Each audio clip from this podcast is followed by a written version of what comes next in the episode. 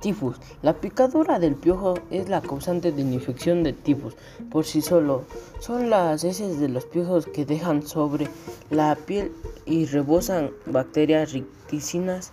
Cuando el ser humano se rasca la picadura entiende que las heces por la herida fácilmente a acceder de la bacteria al interior del cuerpo.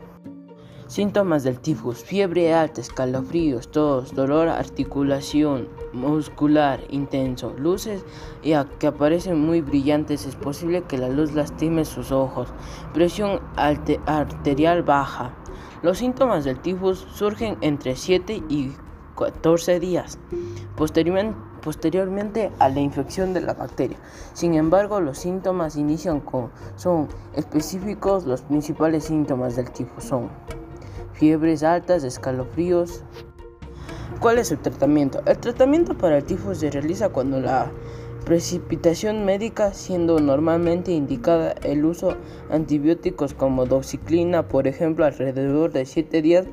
La mayoría de las veces es posible notar mejorías a 2 a 3 días de iniciar el tratamiento. Sin embargo, no se aconseja interrumpir el tratamiento ya que es posible que la bacteria no haya sido erradicada de todo.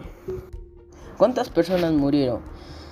Eh, ocasionó millones de pérdidas humanas contra el imperio ruso, donde produjo la muerte de aproximadamente mil personas y ahora a lo largo de la Primera y Segunda Guerra Mundial causó más muertes que los enfrentamientos propios de dicho acontecimiento.